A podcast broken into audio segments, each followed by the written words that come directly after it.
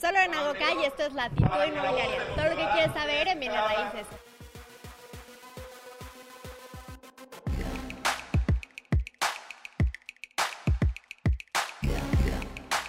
Estás viendo la segunda parte de la ley inmobiliaria un tema que tiene mucho que decir y por eso lo partimos en dos partes. Te doy de nueva cuenta la bienvenida, diputado Eliel Cinta. Muchas gracias por estar aquí. No, muchas gracias, Lorena. De nueva cuenta, gracias a todos aquí por estarnos viendo a través de tus redes sociales. Pues muchísimas gracias por el tiempo. Nos platicabas en el pasado video, pues que para hacer una ley inmobiliaria también estás, eh, se está contemplando hacer estas mesas de trabajo para poder tomar mejores decisiones. Y justamente te preguntaba fuera de cámara, pues si siempre se hacía, ¿no? Y me dices que no siempre se hace y, y creo que es algo muy valioso y muy importante porque se puede ver de diferentes perspectivas una misma idea. ¿Me pudieras platicar un poquito más acerca de esto? Hay una herramienta que no es tan común o no es tan popular, que es el Parlamento Abierto, que sí manejamos en Cámara de Diputados. Desafortunadamente tenemos un problema de comunicación entre la sociedad y los legisladores, ¿no?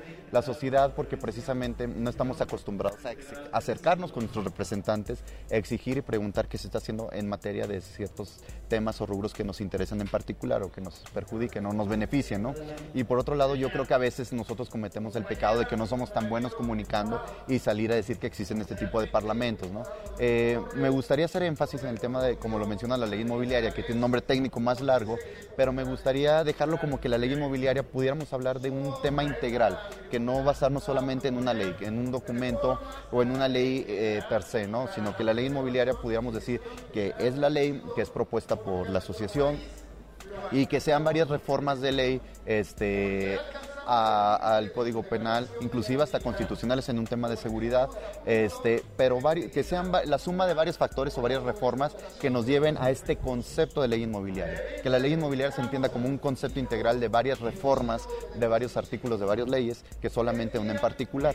Eh, lo que te comentaba, la creación de una ley es un proceso largo que puede llevar meses, años, según la delicadeza, según el tema de los parlamentos, hay que invitar a, a los beneficiarios o a los perjudicados con las decisiones que se puedan tomar, que es el sector público, el sector privado, autoridades, este, asesores inmobiliarios en lo particular, para ver que también cada quien ponga su, su punto de vista. ¿no? Esto eh, a mí me interesaría hacer una mesa de trabajo aquí en Cámara de Diputados, a las cuales estarás invitada.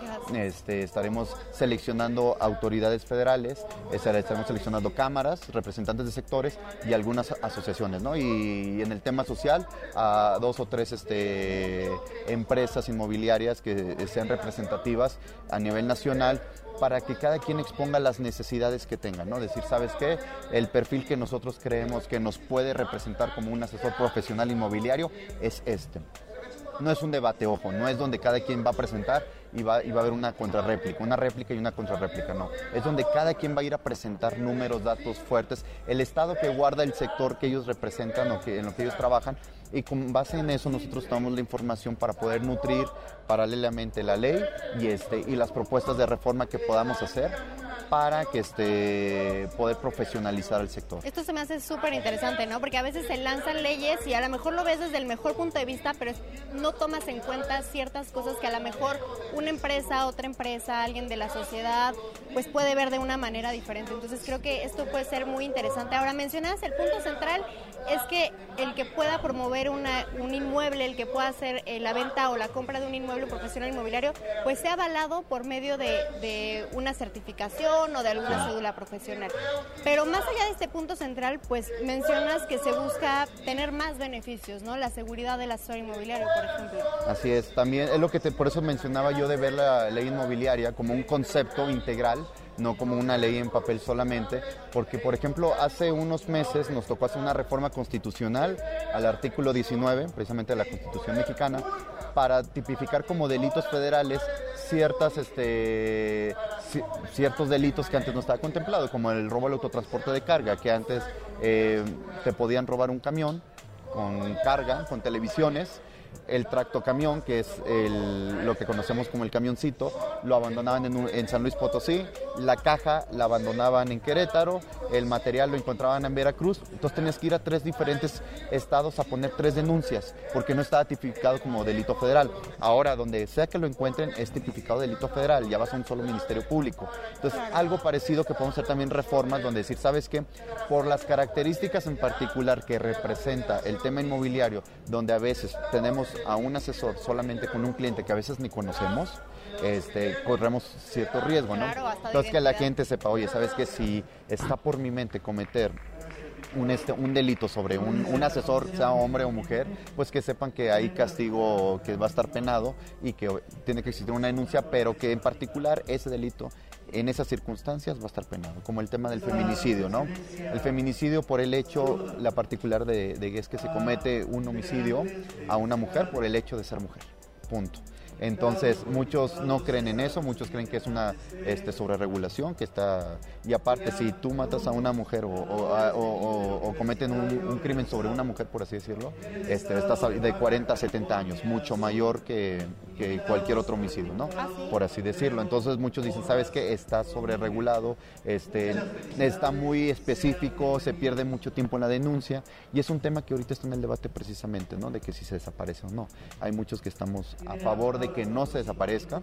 Entonces, pero hablando de ese ejemplo en particular, es decir, existen estas características y si cometes este delito sobre este, una mujer por el hecho de ser mujer, esta es tu sanción. Igual, yo me iría igual con el tema inmobiliario, porque a veces, repito, tú estás sola con una persona que no conoces y si esa persona tiene otra intención, que sepa que con el hecho de intentarlo va a ser un este, delito tipificado este, o federal o más grave aún. Perfecto. Bueno, entonces estamos hablando de beneficios de protección del propietario, tanto de identidad como de su patrimonio.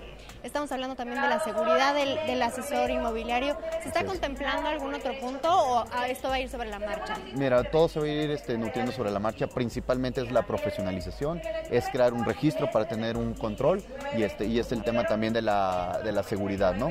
Y obviamente como tú dices, principalmente es para que se puedan quedar los asesores que se tengan que quedar, pero que también los dueños de los inmuebles tengan la tranquilidad de que dejan sus manos en profesionales. Te voy a platicar un tema en particular que me pasó hace unos años. Yo me quería cambiar a una casa de renta, me gustó mucho.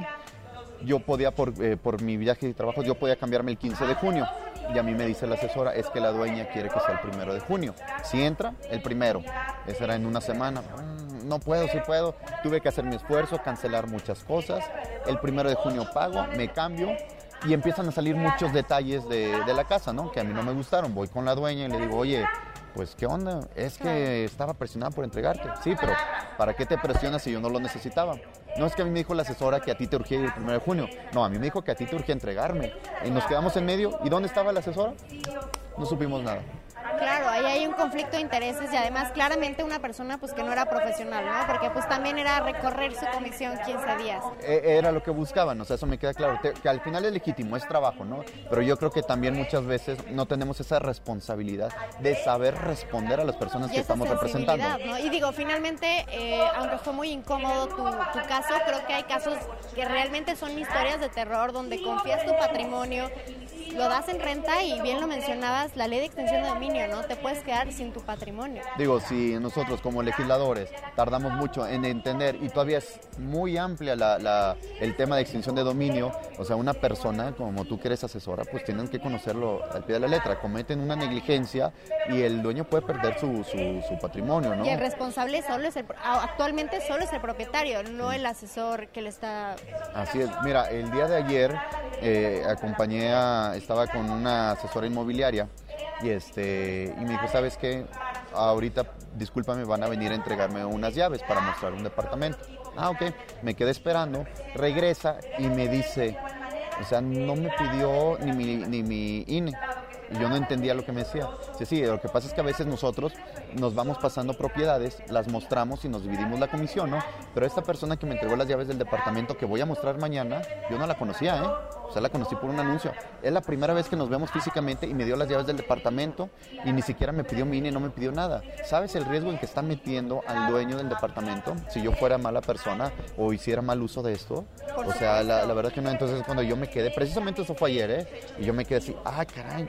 No, hay usos y costumbres. Yo he visto asesores inmobiliarios pasar las escrituras vía WhatsApp, ¿no? O sea, si bien sabemos que no puedes robarte una propiedad teniendo la escritura, pues sí estás exponiendo la identidad de una persona que al final no sabes cuál cuáles son las intenciones de la otra, ¿no? O sea, la extorsión es algo que está creciendo muchísimo en nuestro país y poner la identidad de tu, del propietario en manos de cualquiera, pues es sumamente riesgoso, ¿no? Así es, no, no, es muy peligroso. Entonces de eso se trata una ley integral, ¿no? O sea, repito, es un tema de una ley que está en proceso, que lleva análisis, va a llevar meses, si no es que años, y a lo mejor pasa la legislatura, y reformas de ley que podamos ir haciendo para ir fortaleciendo la profesionalización, la capacitación, la cédula que tenga una realidad, una verdad validez, este, el tema de la seguridad hacia los asesores, y lo más importante, o sea, también yo creo que hay una responsabilidad social por parte del sector inmobiliario que tiene que hacer campaña constante una vez que exista esta, esta, esta, esta cédula o esta profesionalización, por llamarlo de alguna manera, donde digan,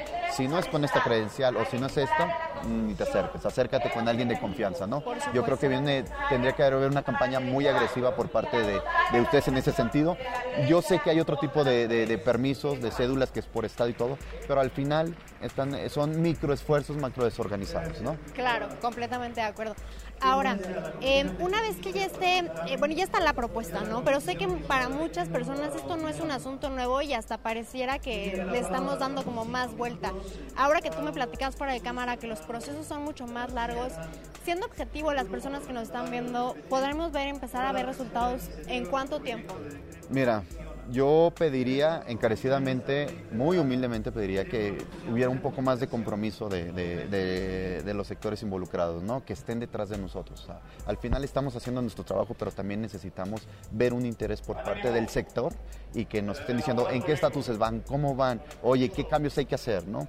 Principalmente uno de los acuerdos que llegamos con el presidente de la Comisión de Vivienda, el diputado Carlos Torres, fue hay que empezar a socializar y a solicitar exhortos de los estados a la Cámara en los próximos meses, que es que hay que buscar que, por ejemplo, los diputados locales o el Congreso de Hidalgo o el Congreso de Guanajuato pongan un, punto de acuerdo, un exhorto, diciendo a la Comisión de Vivienda de la Cámara de Diputados solicitamos de manera respetuosa comiencen el análisis y se apruebe la ley inmobiliaria en beneficio de los guanajuatenses o en beneficio de los hidalguenses, ¿no?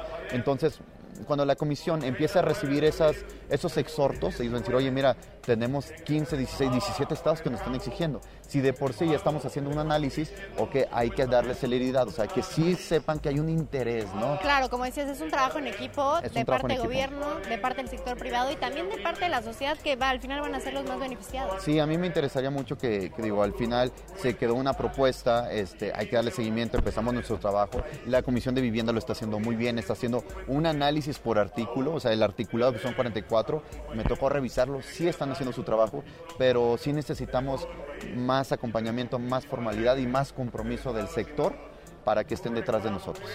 Ok, entonces en tiempos, ¿qué estaríamos hablando? No, pues eh, a este ritmo, si fuera un, ritmo legislativo, estamos hablando de un año, un año y medio. Si estamos hablando de, que lo hiciéramos acompañados, probablemente un año, para empezar a meter una propuesta en forma. Ojo, la, ley se tendría que meter como iniciativa.